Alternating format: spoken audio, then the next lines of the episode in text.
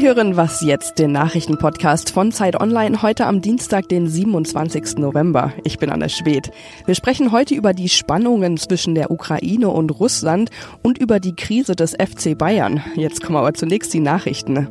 Der Migrationspakt der Vereinten Nationen sorgt weiter für Diskussionen. In Deutschland werden sich die Politiker aber so langsam einig. Gestern Abend haben sich die Innenpolitiker von Union und SPD auf ein gemeinsames Papier verständigt. Heute sollen die Koalitionsfraktionen darüber abstimmen und noch diese Woche soll es dann vom Bundestag verabschiedet werden. In dem Papier wird deutlich gemacht, dass der Pakt deutsche Gesetze nicht verändern wird und dass er auch nicht zu mehr Migration nach Deutschland führen wird. Vielmehr wird die Bundesregierung aufgefordert, klar zwischen legaler und illegaler Migration zu unterscheiden und die Außengrenzen besser zu schützen. Im Dezember wollen dann alle UN-Staaten den Pakt zusammen annehmen. Eigentlich hatten sich auch alle Staaten schon zusammen auf diesen Pakt geeinigt, doch nach und nach sind jetzt schon wieder einige Länder ausgestiegen. In Berlin treffen sich heute Verteidigungsexperten aus dem In- und Ausland zu einer Sicherheitskonferenz. Dabei wird es unter anderem um den Konflikt zwischen Russland und der Ukraine gehen. Am Wochenende hat er sich ja nochmal zugespitzt. Da hatte Russland ja ukrainische Schiffe angegriffen. Die Ukraine verhängte jetzt als Reaktion darauf gestern Abend das Kriegsrecht. Das soll ab morgen früh gelten und zwar insgesamt für 30 Tage. Das bedeutet im Prinzip, dass der ukrainische Präsident alle Vollmachten erhält, um, wie er sagt, im Falle einer Invasion schnell reagieren zu können. Gestern Abend hatten auch Bundeskanzlerin Angela Merkel und der russische Präsident Putin telefoniert, um eben über diesen Fall zu sprechen. Dabei soll Putin Merkel gebeten haben, auf die ukrainische Führung einzuwirken, damit die, wie es heißt, keine weiteren unüberlegten Schritte unternimmt. Zuvor hatte Merkel auch schon mit dem ukrainischen Präsidenten Poroschenko gesprochen. Mehr zu dem Thema gibt es jetzt mit Fabian Scheler. Der Redaktionsschluss für diesen Podcast ist 5 Uhr.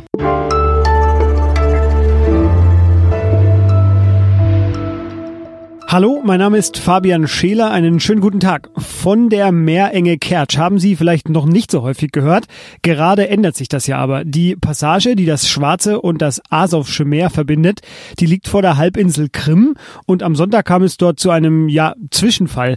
Die russische Marine hat ein ukrainisches Boot gerammt, weiterhin die Durchfahrt verweigert und drei weitere Boote gekapert sogar, wobei es auch zu Schüssen gekommen sein soll.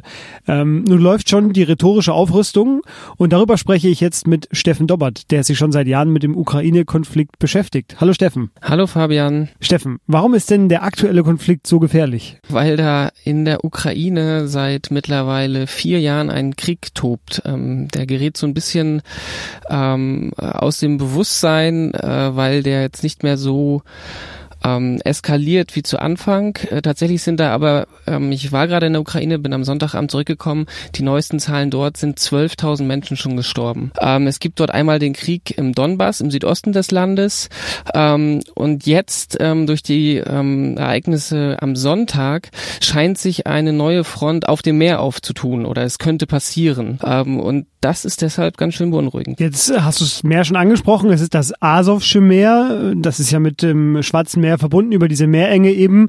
Und äh, wenn ich das richtig gelesen habe, ist es auch nicht zum ersten Mal so, dass da das zum geopolitischen Schauplatz wird. Also hat sich das irgendwie schon angedeutet die letzten Monate? Ja, äh, klar. Also man muss sich das so vorstellen. Das Asowsche Meer ist ein Teil des Schwarzen Meeres, ähm, ungefähr 120 Kilometer lang.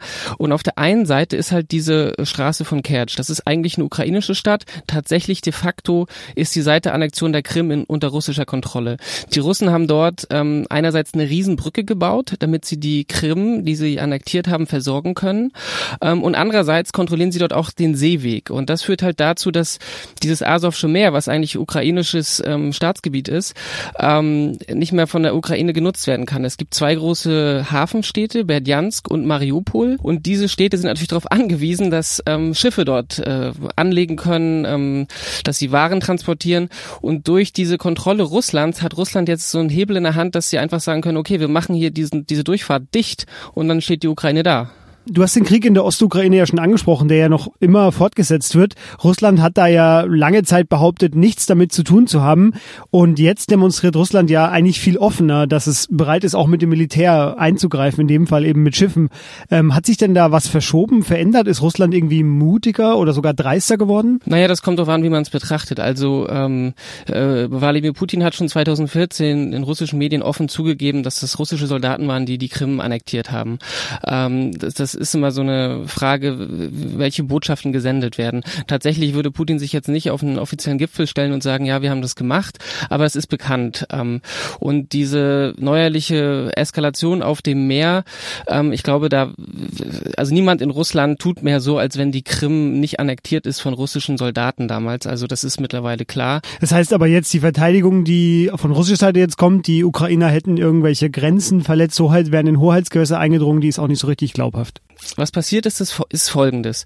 Äh, die ukrainischen Schiffe wollten durch diese Meerenge, haben sich dafür angemeldet, wurden dann aber von den Russen einerseits weggerammt und tatsächlich auch irgendwie dann besetzt. Ähm, das ist natürlich ein Vergehen, weil eigentlich laut Völkerrecht, laut ähm, einem Vertrag zwischen der Ukraine und auch Russland aus dem Jahr 2004, ähm, haben die sich beide verpflichtet, dass sowas niemals passieren darf. Also das soll dort immer friedlich zugehen und beide Länder dürfen das Azov Asowsche Meer für wirtschaftliche Zwecke nutzen. Das ist der Fakt.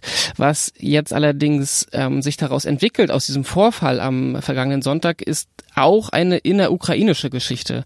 Der ukrainische Präsident, du hast es schon angesprochen, ähm, hat jetzt das Parlament dazu bekommen, das Kriegs Kriegsrecht zu verhängen. Ähm, das soll jetzt für 30 Tage gelten und danach soll es zu den Wahlen kommen in der Ukraine. Und das ist, glaube ich, das, dieser Zeitpunkt, auf den es jetzt hinausläuft. Am 31. März 2019 sollen diese Wahlen sein und da wird einerseits Russland versuchen, das Land zu destabilisieren, die Ukraine. Andererseits wird auch Poroschenko diesen Krieg im Osten dafür nutzen, für sich innenpolitisch ähm, an Boden zu gewinnen. Also es bleibt auf jeden Fall noch mindestens bis zu den Wahlen im März, wahrscheinlich auch noch viel länger, ein großes Thema. Das waren Steffen Dobberts Gedanken zur aktuellen Zuspitzung im Krim-Konflikt. Vielen Dank dir. Gerne. Und wenn Sie am Thema interessiert sind, erst vor kurzem war Steffen wieder auf dem Maidan. Das hat er ja auch gerade gesagt. Äh, in Kiew, fünf Jahre nachdem die Revolution dort begann. Sein Text dazu verlinke ich Ihnen in den Show Notes.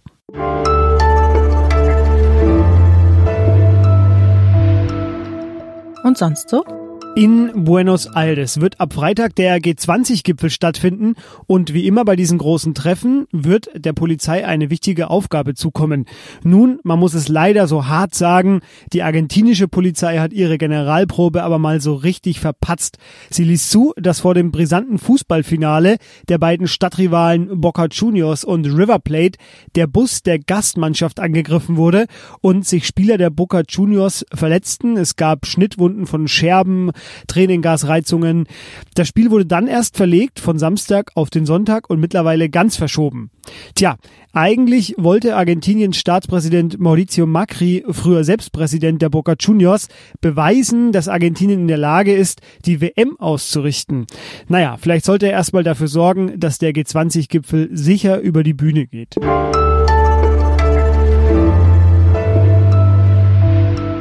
Mein zweites Gespräch heute dreht sich um Nico Kovac und, das ist die eigentliche Nachricht, der ist noch immer Trainer des FC Bayern. Am Samstag spielten seine Bayern ja nur 3 zu 3 gegen den Aufsteiger Fortuna Düsseldorf, sind jetzt nur noch Fünfte in der Tabelle, was in etwa vergleichbar ist mit der CDU, die bei 10 Prozentpunkten steht. Wir warten das mal ab. Äh, die Bayern jedenfalls haben schon neun Punkte Rückstand auf Dortmund und heute geht es in der Champions League gegen Benfica Lissabon.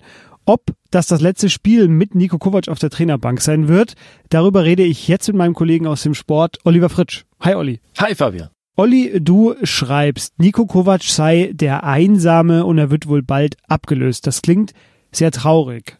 Welche Gründe siehst du denn dafür?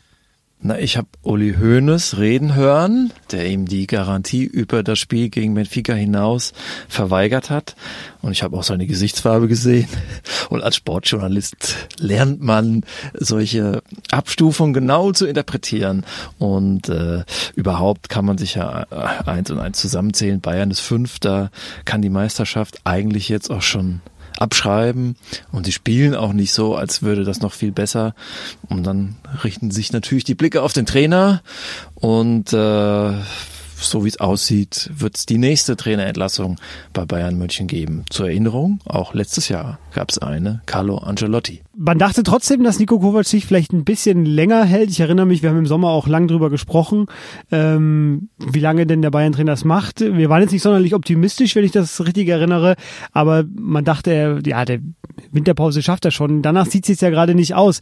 Haben die Bayern denn einen Plan B oder liegt es auch vielleicht gar nicht so sehr am Trainer? Also müsste da nicht einfach woanders auch was gemacht werden. Also ich glaube schon, dass Nico Kovac auch den Rückhalt von der Vereinsführung zumindest anfänglich hatte, äh, weil Uli Hoeneß Nico Kovac ja auch geholt hat. Jetzt sind die Ergebnisse aber noch schlechter als vorausgesagt. Wir waren tatsächlich ja auch pessimistisch. Tatsächlich sehe ich auch diesen Verein schon seit zwei, zweieinhalb Jahren in einem Abwärtstrend. Jetzt erst zeigt sich das auch wirklich krass in der Tabelle. Vorher musste man schon genau auf den Platz hinschauen, um zu erkennen, dass dass die Struktur nicht mehr so gut war. Und jetzt äh, verlieren sie äh, viele Spiele, nur jedes zweite Spiel haben sie gewonnen. Und das äh, muss man natürlich auch ein wenig dem Trainer anlasten. Der äh, seine Vorgänger haben das kaschieren können. Angelotti wurde Meister, Heinkes wurde Meister, Kovac wird das wohl nicht, das ist absehbar. Man stellt jetzt auch fest, Eintracht Frankfurt ist vielleicht was anderes als Bayern München. Das klingt nach einer Phrase, für die man in mancher Sportsendung drei Euro zahlen muss, aber es ist nun mal eine andere Aufgabe, an der er jetzt zu scheitern droht. Auf der anderen Seite muss er die Fehler von anderen ausbaden und nur wenn jetzt ein neuer Trainer da ist, heißt das nicht, dass alles gut wird. Ich denke schon, dass die Bayern dann noch einen neuen suchen wie man so hört, Arsene Wenger, eine gestandene Figur, der auch schon einen Titel gewonnen hat. Ähm, vielleicht kann das ein bisschen besser werden, aber wenn die Bayern wirklich wieder groß werden wollen, dann müssen sie fünf, acht oder zehn neue Spieler kaufen und die müssen auch alle sitzen. Ja, bei uns kommst du um die Zahlung für die Phrase gerade noch drum rum. Ähm, heute Abend die Bayern gegen Benfica Lissabon, das vielleicht letzte Spiel von Nico Kovac. Die gute Nachricht, ihm würde erstmal ein Unentschieden reichen, um in der Champions League zumindest weiterzukommen. Aber die Überlegungen hören sich ja grundsätzlich an, die die Bayern gerade anstellen. Das war jedenfalls Oliver Fritsch und eine ausführliche Analyse zu den Bayern lesen Sie für heute auf Zeit Online. Olli, vielen Dank dir. Ja, gerne. Ich danke. Und das war was jetzt am Dienstag. Eine neue Folge kommt morgen wieder. Wenn Sie bis dahin etwas zu unserem Podcast, zu unseren Themen oder zu uns zu sagen haben, schreiben Sie uns eine Mail an wasjetzt@zeit.de. Wir antworten dann auch. Tschüss.